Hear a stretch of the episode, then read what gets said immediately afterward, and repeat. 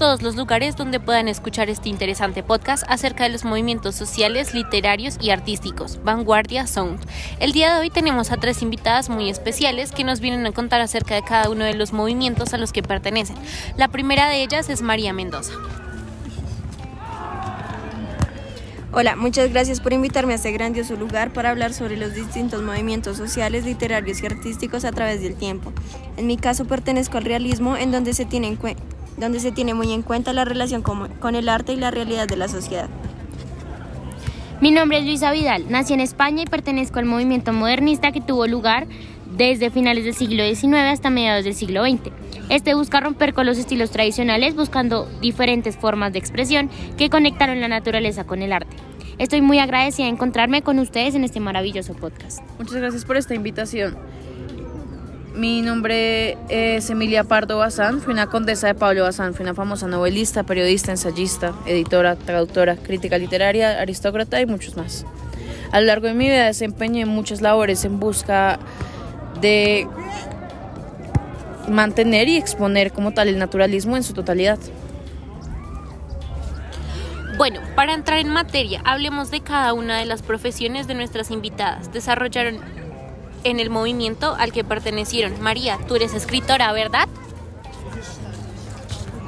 Eh, así es, escritora principalmente de poesía y de novelas. Mi madre no me dejaba escribir, pero desafortunadamente falleció, falleció y empecé a publicar algunos de mis poemas en los periódicos de Málaga y Granada alrededor de 1838. Después ayudé en el Waldorf Horse de Alhambra entre 1839 y 1840, donde compartía las tareas con Dolores Gómez de Cádiz.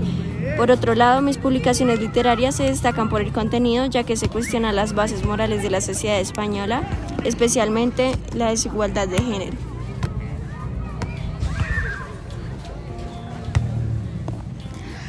Claramente no nos podemos olvidar de Emilia Pardo. Cuéntanos un poco más sobre ti. Como les conté anteriormente, a lo largo de mi vida desempeñé muchas labores en el ámbito literario. Siempre busqué defender la libertad individual. Me negué completamente a aceptar los dictámenes de una sociedad intolerante y opresiva. Busqué exponer la injusticia en la que vivíamos. Fui la primera mujer en impartir en una conferencia sobre literatura rusa desde la tribuna del Ateneo de Madrid. Entre mis obras más famosas están Los Pasos de Ulúa.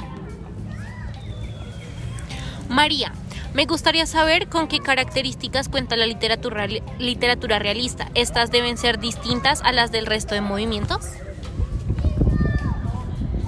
El realismo es una tendencia respecto al hecho artístico que valora la similitud en medio de las maneras de representación estética verdad y la verdad misma que las inspira. Surge en Francia a mediados del siglo XIX y además ha formado parte de diferentes disciplinas disciplinas a lo largo de la historia, como la filosofía o la política y otras manifestaciones artísticas posteriores como el cine. Es decir, que este movimiento se deja llevar bastante por la cuestión estética sin perder la importancia de la realidad que viven los personajes plasmados en las obras literarias, demasiado distinto al romanticismo, por ejemplo. ¿Y cómo representas a tu movimiento por medio del arte? Al ser una mujer que representa este movimiento era un poco complejo ser importante, por el hecho de que no existe reconocimiento público y mucho menos estabilidad económica a partir del arte. De hecho, todo el apoyo que tuve desde el principio fue el de mi padre, que creía que las mujeres tenemos el mismo acceso al arte que los hombres. En la mayoría de mis obras plasmaba la realidad de las mujeres realizando tareas que eran cotidianas en su día a día. Además, inmortalicé momentos populares como fiestas o bailes. Impresionante el papel que realizas como mujer para hacer valioso tu arte. Emilia Pardo Bazán nos cuenta cómo aplicas el naturalismo. Principalmente en mis ideas acerca de los derechos de las mujeres y el feminismo. Desde algún punto reivindiqué la instrucción de las mujeres. Gran parte de mi vida la dediqué a defender públicamente estas injusticias. Wow, qué interesante. ¿Cómo a partir de tus ideas no tuviste miedo de defender esta situación que para la época era tan controversial? Ahora, ¿qué cree, ¿cuál creen ustedes que es la obra más importante en la que se refleja su movimiento? Los Pasos de Ulúa para mí es mi obra más importante, ya que logré que el lector entendiera cómo el ambiente rural influye en los personajes. Hablo del Marqués de Ulúa, rudo y pasional, que se ve obligado a contraer matrimonio con Nucha, una señorita de ciudad, para quien el ambiente de Los Pasos es una pesadilla. Sabel la criada de perversa belleza y que ha dado un hijo bastardo al marqués es la figura opuesta a Nucha. Oliver Twist de Charles Dickens, que da inicio a la literatura dedicada especialmente a los jóvenes. Oliver Twist se considera como una de las novelas más relevantes del siglo XIX y todo un tradicional de la literatura inglesa. inglesa, inglesa. Es una obra hermosa donde los personajes reflejan la problemática social presente en todas las épocas. Además se destaca porque Dickens se burla de la hipocresía de su época tratando estos temas tan serios con sarcasmo y humor negro. La maternidad es una pintura que realiza en 1897. Esta resalta la escena de cuando las mujeres están en esa etapa de la vida que no la muestran como en realidad es, debido a los pensamientos de la sociedad de la época. Además, este representa mi aporte al arte modernista, pues soy la única pintora reconocida del modernismo en Cataluña, por además seguir algunas técnicas diferentes a los modelos de las academias de arte convencionales. La mayoría de las obras de las que hablaron realmente se me hacen importantes por el impacto que marcaron y la forma en la que lograron exponer sus grandes ideales. Finalmente, de acuerdo a sus movimientos, ¿qué personajes resaltan en la historia? Para mí, Emily Soa fue uno de los más grandes junto con Frank Norris. Emily Soa utilizó la sátira y la denuncia en los problemas sociales exponiéndolos de forma cómica, pero creando conciencia en cada lector, buscando que su literatura llegara a ser arma de combate en la política y la filosofía. Por su parte, Frank, para muchos fue el que inició este hermoso movimiento en Norteamérica. A pesar de su estatus social y todo, logró generar gran impacto en la sociedad.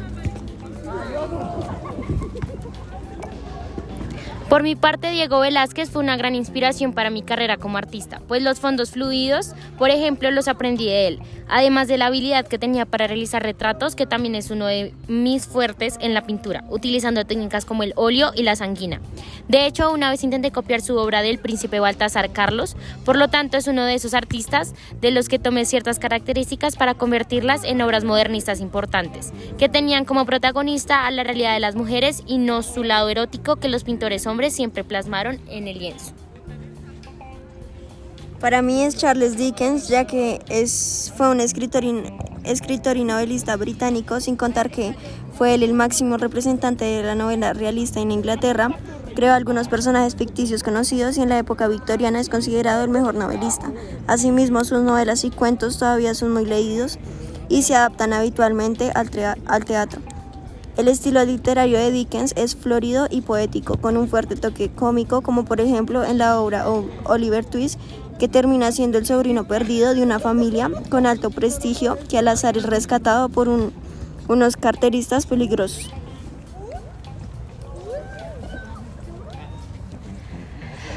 Me parece impresionante los grandes aportes que estas tres mujeres han realizado a las historias de cada uno de estos movimientos, no solamente en el aspecto artístico y literario, sino también en el social. Pues por ejemplo, Luisa Vidal pertenecía a grupos feministas que se encontraban desarrollando en la época, además de toda la llegada que le dejaban a otras mujeres como inspiración para también intentar salir de este molde de amas de casa y convertirse en lo que ellas quisieran. Así, es. Finalmente, es importante resaltar que a inicios del siglo XX surgieron las vanguardias que revolucionaron las artes plásticas como la pintura y la escultura. Este movimiento está rodeado de la revolución industrial y científica, por lo tanto, los artistas que en el arte tratarían de avanzar, la mayoría de estos se originaron a partir de los manifiestos. Tienes toda la razón. De hecho, algunas de estas vanguardias son el cubismo y el surrealismo. El cubismo nació en Francia e intenta captar de forma racional las imágenes que el cerebro percibe llevando las obras de arte al marco de la geometrización. Este cuenta con tres etapas, el primitivo, analítico y sintético. Un ejemplo es el autorretrato cubista de Salvador Dalí. Surgió a partir del manifiesto realizado por André Barton este está basado por los conceptos del psicoanálisis más que todo el inconsciente, por lo tanto su mayor característica es el uso del automatismo como el origen de las ideas de las obras. Además utiliza una técnica llamada frotage que consiste en poner una hoja sobre el objeto con textura generando una impresión con ayuda de un lápiz que se debe frotar por encima. Ellas fueron Emilia Pardo, Bazán, Luisa Vidal y María Mendoza, contándonos acerca del movimiento realista, modernista y naturalista por medio de su experiencia como mujeres. Nos escuchamos en otro episodio de Vanguardia Sound.